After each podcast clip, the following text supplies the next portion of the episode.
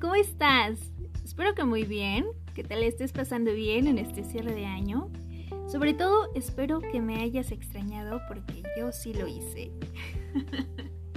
bueno, después de casi un año de inactividad, estamos de vuelta, abriendo el micrófono, desempolvando las ideas, afinando la voz y disfrutando una vez más, como no, de un cafecito más junto a ti. Y si no tienes lista tu tacita de café, por favor, este es el momento para que corras por una o una cerveza, lo que se nos atraviese primero es bienvenido. Yo soy Rocío Moreno y esto es tu espacio. Bienvenidos.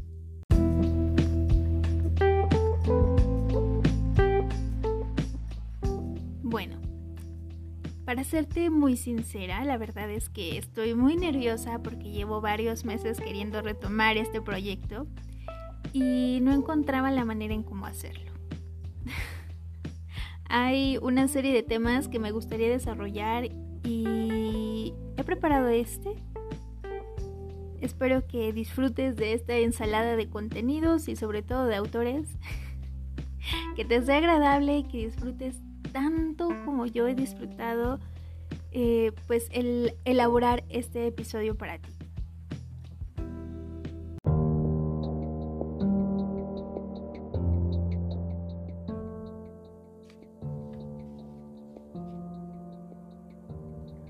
¿Por qué no estamos llorando? Preguntó alguien al llegar a la casa donde se realizaba la comida. Bebíamos cerveza, comíamos botanas. Parecía un domingo como cualquiera, pero no lo era. Horas antes acababan de ser asesinadas 49 personas en un bar de Orlando, Florida. Todos nos habíamos enterado de alguna forma, pero en ese momento convivíamos como si se tratara de un domingo cualquiera. Días antes, ¿qué importa cuántos? Los atentados en París. Días antes, el atentado en Bruselas. Días antes, el atentado contra Charlie Hebdo. Días antes, Ayotzinapa y Tlatlaya. Días después, el atentado en la Universidad de Kenia días después Oaxaca y Niza, días antes y días después, y mientras tanto esa pregunta quedó sin respuesta aquella tarde de domingo. ¿Por qué no estamos llorando? Parto de esa pregunta, pero en cuanto la escribo elijo ponerla en singular. Hacerme esa pregunta a mí mismo, aunque sabiendo que tú, probable lector, estás allá y lees. En primera persona, para que resuene en mí, para que no se vuelva aire, para que tenga ecos y me alcance y me duela y me despierte. ¿Por qué no estoy llorando? ¿Cómo aprendí a tomar una distancia que me permite indignarme, conmoverme, revelarme durante unas cuantas horas o unos cuantos días para después volver a la vida de siempre, indemne, inalcanzable, igual? ¿Cuándo puse llave o alcé una barrera o me blindé el alma para no ser de verdad tocado?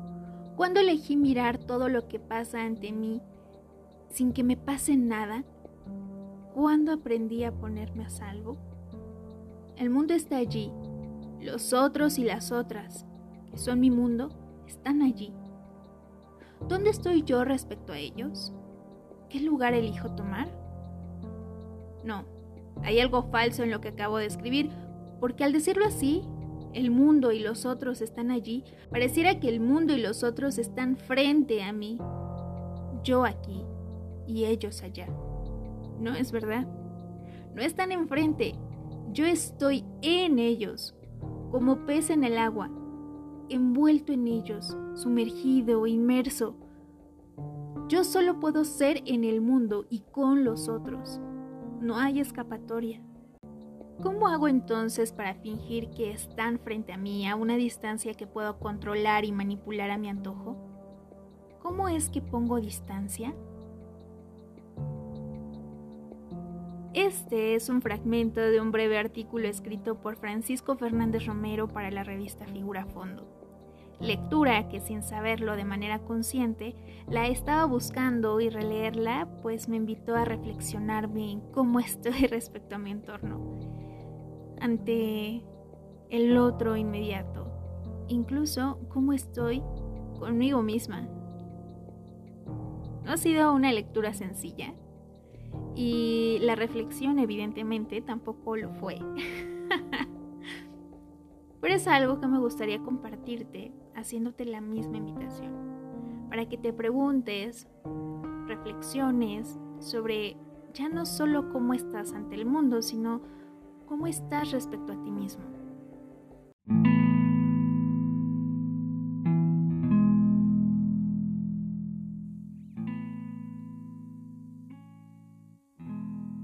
Francisco Fernández nos invita a reflexionar por qué no estamos llorando ante el sufrimiento que implica vivir en un mundo de relaciones inmediatas.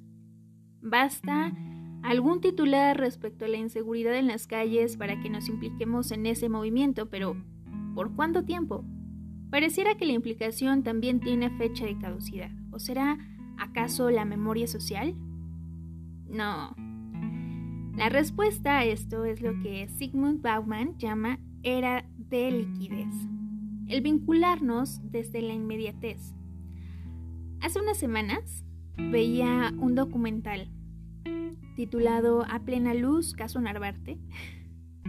ya saben, pueden encontrarlo en su plataforma favorita. Ah. bueno, sí, pero lo pueden encontrar en Netflix. este. Y en este documental, pues me hizo recordar cómo en el año 2015 comenzó una especie pues de cacería de brujas con los compañeros periodistas. Y recuerdo en ese entonces, muy, muy joven y muy ilusa, este, pues me preguntaba, ¿por qué estas personas no pueden hacer su trabajo en libertad?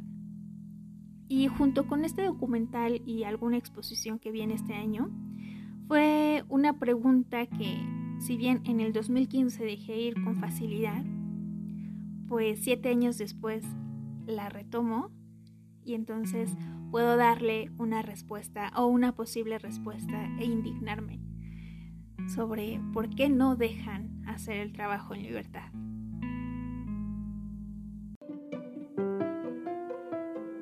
Al momento de leerte este fragmento de la del artículo, pues nace en mí una incomodidad, porque es un hecho que la lectura gira en torno a la liquidez de los tiempos modernos y que al hablar de eventos sociales pareciera que es una bola de nieve tan grande, pero tan grande que pues pudiera superarnos.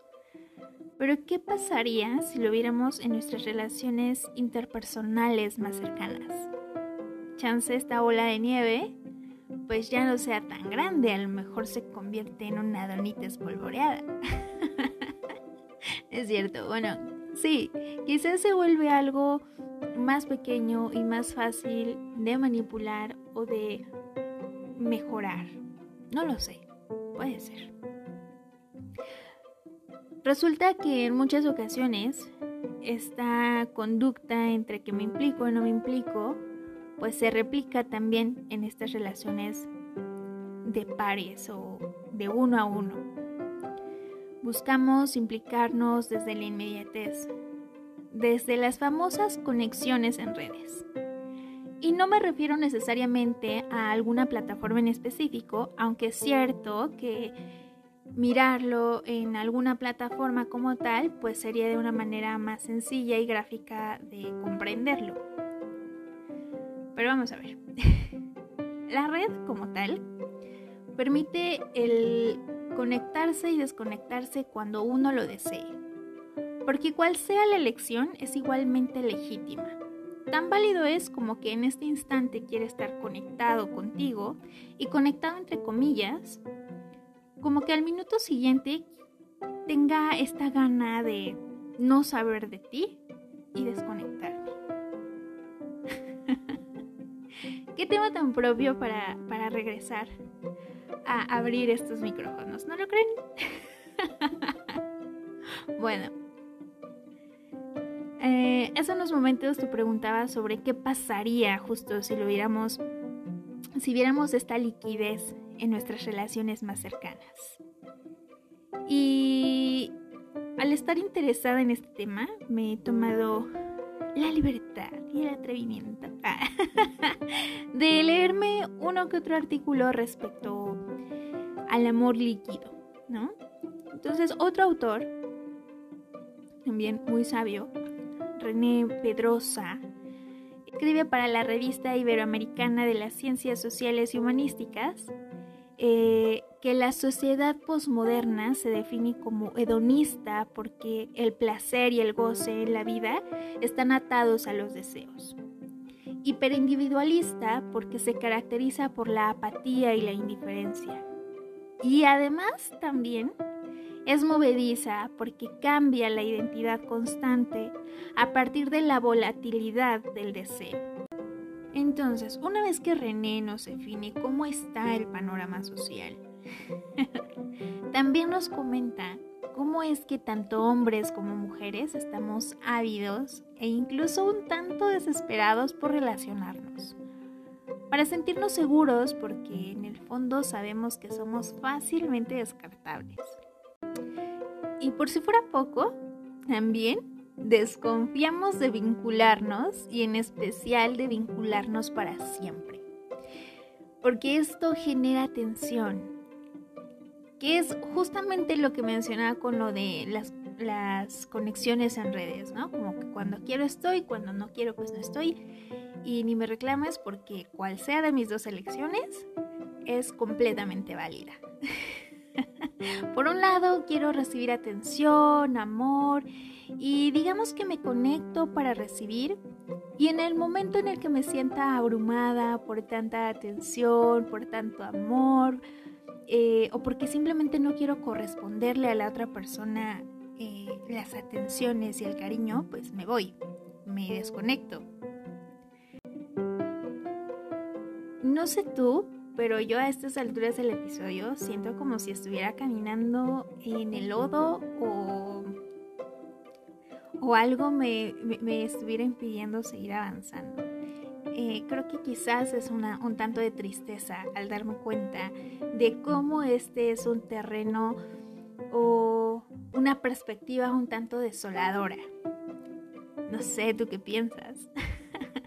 Pero bueno, mismo autor, René Pedrosa, acuérdate, hace una comparación con diferentes autores respecto a los cambios que trastocan el vínculo amoroso de la pareja. Tranqui, no hablaré de todos los autores que él retoma, simplemente retomaré a uno, que es nada más y nada menos que Jorge Sánchez. Saludos. Jorge Sánchez Escárcega eh, nos habla de cuatro vínculos emocionales de la pareja en la cultura postmoderna. Entonces los voy a ir nombrando de manera sencilla y mencionando pues como que de qué van estos cuatro vínculos emocionales de la pareja postmoderna.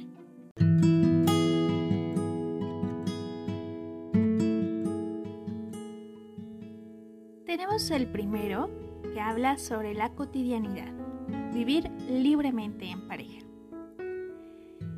Y va de la forma en la que lleva a efecto su convivencia y la cohabitación de la pareja. Aparecen las modalidades de convivencia libres y la de juntos pero separados. Mientras que la modalidad de convivencia libre es la cohabitación sin una formalización legal, eh, resultado de mi libre elección de pareja, el juntos pero separados es tú vives allá, yo vivo acá y vamos viendo cómo nos las arreglemos de acuerdo a nuestros tiempos y necesidades. Viviendo juntos pero separados. En segundo lugar tenemos el proyecto vital compartido o mientras dure el amor. Y a este se refiere que es el horizonte temporal que vincula sueños, deseos y realidades. ¿no? Entonces acá podemos ir modificando la frase de hasta que la muerte nos separe por hasta que él o la otra no separe. En tercer lugar tenemos relaciones sexuales y hace referencia a la apertura en la sexualidad de la pareja, una sexualidad polimorfa e incluyente.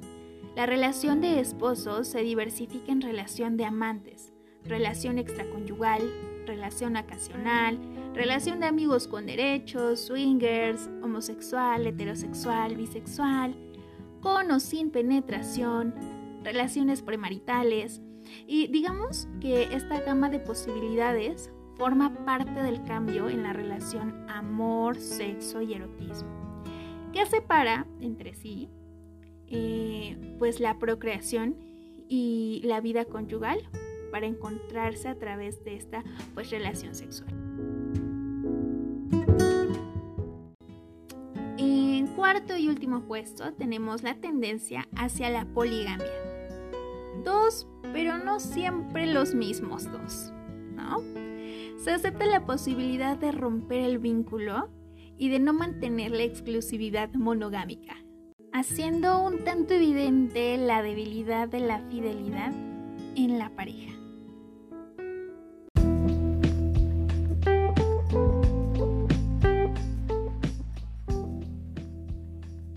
Pues bueno, eh, vamos a ir cerrando este episodio con nuestros invitados de honor, como lo fue pues Francisco Fernández, René Pedrosa, Jorge Sánchez y espero que en este episodio hayas podido encontrar una manera o un pretexto para reflexionarte cómo estás respecto al mundo y también cómo estás respecto a ti mismo.